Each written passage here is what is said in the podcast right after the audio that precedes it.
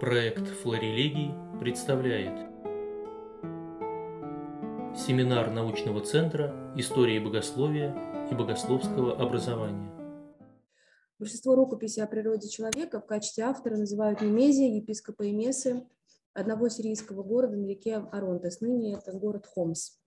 Место и время рождения епископа, его смерти полностью покрыты мраком. В книге об этом ничего не говорится, нет никаких автобиографических ставок, ни даже ссылок каких-либо. И даже более поздние писатели, которые черпали из этой книги информацию, ссылаются лишь на имя и название книги. А многие же исследователи или те, кто цитирует труд Немези, обходятся даже и без этого. Город Эмес упоминается лишь единственный раз на титульной странице книги, поэтому совершенно излишне будет э, спекулировать о месте рождения э, Немезия, ну, по крайней мере, до тех пор, пока не появятся или не обнаружатся источники или исследования, чтобы узнать о нем нечто более точное. Скорее можно э, предпринять исследования о времени его жизни, деятельности и его местоположении в это время на основании исследований его рукописи, под вопросом находится вторая половина или даже конец IV века или середина и даже вторая половина V века. Большая часть тех, кто упоминает Немезия Мескова или исследует его, включают его в IV век. Из тех, кто полагает, что Немезию нужно включить в V век, самые значимые – это Риттер и Целлер. А, ссылки на их а, тексты приведены ниже э, в файле и в распечатке. А, оба этих исследователя приводили многократно появляющуюся формулу неслитного соединения в отношении соединения обеих природ во Христе, которая была догматизирована на Халкидонском соборе. Э, это было их обоснованием для того, чтобы поместить Немезия в V век. Однако, как отмечает эм, Егер, уже задолго до того, как э, до санкции собора, эта формула, похоже, в отдельных частях уже использовалась в церкви в отдельных частях, чтобы утвердиться. Она древняя по своей сути, э, и Егер пишет, что жизнь искусственно созданных формул в церкви не была долгой. Таким образом, он пытается обосновать то, что формула была принята, догматизирована на Халкидонском соборе 451 года, э, собственно, этой формуле предшествовало более, более длительный период использования. Эмиль Орт, еще один из исследователей текста и переводчик текста на немецкий язык, приводит свою собственную концепцию истории развития Немезия. В соответствии с этим Григорий Назианзин пишет свои письма к епископу Эмесе. Э, из писем мы видим, что сначала э, Немези изучал юриспруденцию, возможно, в очень авторитетной юридической школе в Беруте, недалеко от Эмесы, в которой также изучал римское право очень авторитетный епископ Григорий Чудотворец. Если предположить, что Немезий в период с 386 по 387 годы был уже наместником, то тогда он, предположительно, родился примерно в 345 году. Возможно, примерно в 390 году он принял крещение – и вскоре после этого принял епископский, епископский сан в Месе. Ну, мы все знаем на примере Синезии Керенского, что это вполне, в общем, нормальная такая карьера в то время после получения светского образования э, можно было получить епископскую э, кафедру. Э, и если предположить, что крещение было принято в 390 году, то тогда Немезий мог находиться в должности епископа вплоть до 410 года, то есть до своей смерти, и быть таким образом предшественником епископа Павла Имесского, который в 432 году играл роль посредника в объединении между Кириллом и одной из групп сторонников Нестория. В своем описании личности Орд говорит о необычном духе, который выявляет обширную образованность Немези, множество его интересов, его начитанности, полноту его знаний в узкоспециализированном пространстве – купе с превосходством речевой изысканности, но без какой-либо помпезной фразеологии.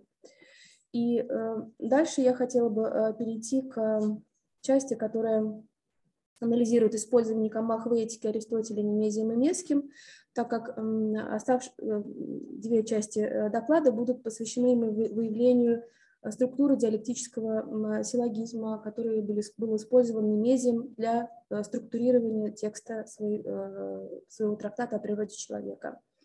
В сборнике статей по византийской философии, опубликованном в 2004 году редактором сборника Катериной Радикану, э, было упомянуто, что трактат Немезия Мескова являлся источником, посредством которого идеи Аристотеля проникли в труды преподобного Иоанна Дамаскина.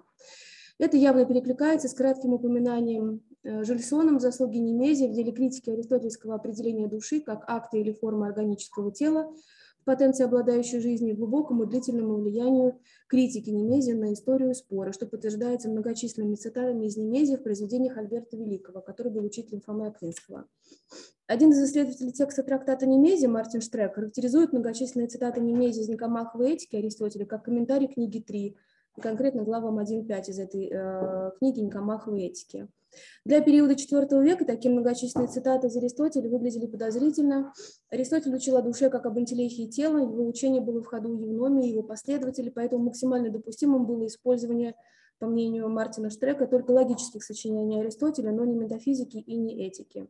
Скорее всего, пишет Штрек, это и было причиной отсутствия ссылок на Аристотеля в тексте трактата о природе человека. Но мы хотели бы отметить, что такое молчание не характерно для Немезия, что в тех случаях, когда он положительно воспринимает идеи противников христианства, он не замалчивает источник, и для него положительные свидетельства, как он пишет, врагов наших, являются очень сильным аргументом. А, на наш взгляд, а, как мы уже упоминали, доводы об умолчании не совсем верны и могут быть все же своеобразным анахронизмом. Например, в главе 2 о душе Немезия до того, как изложить мнение Евномия, рассматривает учение Аристотеля о душе как антилехии. Так что и адресатам текста, и его читателям отсылки эти были совершенно очевидны и понятны. Возможно, речь идет о тех положительно воспринятых отсылках к этике Аристотеля Немезия, но в таких случаях Немезий, повторимся, положительные свидетельства врагов наших считал очень сильным аргументом и открыто ссылался на них. И в тексте трактата такая прямая ссылка к Аристотелю всего одна, это в главе 39 о самоопределении. И Немезия вполне определенно ссылается на Аристотеля. Он пишет прям «прекрасно сказано Аристотелем» и цитирует дословно э, цитату, э, приводит дословную цитату из Аристотеля относительно нравственных добродетелей, что делая изучаем, то изучив делаем. Э, далее я хотела бы перейти к структуре трактата. Многочисленные исследователи по-разному оценивают структуру трактата, в связи с чем нам представляется интересно привести здесь краткий обзор мнений, разброс которых достаточно широк. Радикальное мнение Марискини – это отсутствие всякой структуры трактата, как он сам по себе есть учебное пособие, как пишет Марискини. Лоскутный подход Уильяма Телфера – изначально языческий трактат, адаптированный после обращения авторов в христианство, как он пишет, были добавлены соответствующие фрагменты. Два исследователя, Фрэнсис Янг и Роберт Шарплес более качественно подошли к анализу структуры текста. Янг пишет, что трактат состоит из пяти частей. Она видит в этом следовании схеме рекомендованной риторической школы, хотя э, никаких подробностей относительно структуры она не приводит. И также Янг пишет, что, по всей видимости, несмотря на то, что может быть выявлена некая структура у трактата, но текст не окончен автором. А, главу о соединении души с телом, очень важную, одну из центральных глав трактата, Янг называет технической дискуссией, а центром трактата, наоборот, по ее мнению, является часть, посвященная телу и частям тела человека. Финальная часть трактата, как пишет Янг, это рассуждение Немезия о морали. И также она высказывает свое мнение, что самая интересная часть трактата содержится в первой вводной главе, которую мы считаем своеобразным а, проэмием и инкомианом. И в этой главе содержится рассуждение Немезия о том, что только у человека тело, будучи смертным, делается бессмертным, и только человеку достаивается прощение через покаяние. Тем не менее, э, Фрэнсис Янг делает оговорку, что раскрытие этих тем Немезием неудовлетворительно. Роберт Шарплес, один из переводчиков текста трактата на э, английский язык, Здесь озвучен э, Фрэнсис Янг. По его мнению, текст написан по всем правилам риторики. Он также выделяет введение, последующие три главных раздела о душе, ее соединении с телом, о теле, о судьбе, произволении, промысле. Но, по его мнению, также вот трактат не завершен. В тексте присутствуют невыполненные обещания, то, что называется loose ends, то есть какие-то такие потерянные концы. То есть что-то вот у Немезия в тексте есть, я дальше расскажу об этом, а тема это не раскрывается. По мнению еще одного исследователя, Виллера, это настоящий эллинский трактат, но с ненужными вставками в сердцевине текста. К ненужным вставкам, по его мнению, относятся главы 6 по 38, там, где присутствует множество индивидуальных исследований, в основном психологического и медицинского характера. Эм, этически ориентированные исследования проблемы свободной воли, по мнению Виллера, находятся в главах с 39 по 44. Ну вот выше мы уже упоминали, что один из исследователей текста трактата Немезия характеризует многочисленные цитаты Немезии из Никомаховой этики Аристотеля именно как комментарий книги 3.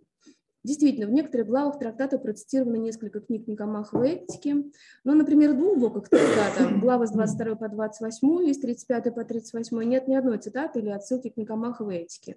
А две книги Никомаховой этики, 7 и 9, вообще не были использованы Немезием. Ну вот, э, наше предположение в том, что, возможно, использование немезием Никомах в этике не ограничивается только текстовыми отсылками к вышеуказанным книгам. А, как мы знаем, у любого текста есть своя логика, внутренние правила, по которым он составлен. Немези в главе 42 обозначает, например, части своего важнейшего рассуждения о промысле так. Первая часть – это будет исследование того, существует ли промысел. Второе – что такое промысел. И третья часть – чего он касается. А, ну, если мы говорим о текстах Аристотеля, то вот э, по примеру того, что пишет Асмус, важным вопросам логики посвящены а, не только топика Аристотеля, об истолковании, опровержении софистических умозаключений, категории, но также есть эм, отдельные места, посвященные логике, они присутствуют в метафизике и даже в этике. Одна из исследовательниц Никомах в этике, Паула Готлиб, она как раз указывает, что э, в первой части э, седьмой книги Никомах в этике у Аристотеля описан принцип разрешения головоломки. Э, я не буду его зачитывать, но, в общем, он состоит из четырех частей. И он присутствует, вот распечатка на эм, отдельной странице, если вот можно посмотреть, если кто-то, у кого-то слайды в PowerPoint, угу. то это будет э, второй, по-моему, или третий угу. слайд. Там как раз вот сводная таблица э, представлена, э, там вот изложена схема диалектического силлогизма, ее обозначение немезием в тексте и распределение глав трактата о свободе воли. Э, и Хотелось бы нам отметить, что таким же образом по схеме диалектического силлогизма организованы э, главы 1 э, про имя Инкомина, о котором мы уже говорили, глава 2 о душе, глава 3 о соединении души и тела, глава 4 о теле и глава 5 о стихиях. А вот главы 42, 43 и 44, там здесь содержится рассуждение Немезия о промысле, они совместно организованы как диалектический силлогизм. И э, вот эта схема так называемого диалектического силлогизма, она практически полностью совпадает э, с той схемой рассуждения Немезия о промысле. Правда, у него присутствуют три части силлогизма, э, не выделен только подведение итогов. Но, очевидно, он просто считал это излишним, а если он опирался, например, на э, комментарий Александра Афродисийского, который комментировал топику, ну, как показал Асмус, рассуждения Немезия о логике не только в топике содержатся, но и в этике, то есть можем предположить, что это одна и та же схема. Mm-hmm. Э, то да, значит, если перейти дальше э, к рассмотрению принципа диалектического силлогизма, если очень подробно, то можно посмотреть, э, конечно, Асмуса в его античной философии, но мы бы хотели просто кратко изложить основные положения не по Асмусу, а по статье Гарина, который является современным российским исследователем а, логики Аристотеля. Вот он, например, пишет, что диалектические силлогизмы, разумеется, со ссылкой он пишет на Александра Афродисийского, его комментарии к топике, что диалектические силлогизмы основываются на мнениях, принятых на веру, то есть на положениях, познан, признанных в качестве вероятных. Диалектические силлогизмы внутренне не, проти, не, проти, не противоречивы, и в этом их единственная логическая сила. Но выводы такого исследования будут вероятными. Нас же в этом логическом отрывке, а, вот из монографии Готлиб, который как раз приводит принцип разрешения головоломки, интересует прежде всего именно порядок рассмотрения спорных вопросов, противоположностей, а, которые, вот на примере этой таблицы мы предлагаем рассмотреть как раз представление глав 29-41 трактата. И э, в виде заключения а, мы хотели бы привести в самом начале нашего заключения, например, мнение такого исследователя э, Мартина Штрека, который как раз э, занимается исследованием э, элементов учения Аристотеля, неоплатоников в антропологии Немезии Месского. И он пишет, что Немезий подхватывает мысли Аристотеля, но он не является тем богословом, который следует учению Аристотеля. И подхватывание в целях полемики, апологетики, мысли, нацеленные на исследование и использование нечетких типов аргументации – наоборот, может сделать более структурированным и доступным понимание того, что эти мнимые предположения валидны лишь для некоторых индивидов, как пишет эм, Александр Афродисийский в своем комментарии к топике, когда он комментирует метод диалектического силлогизма.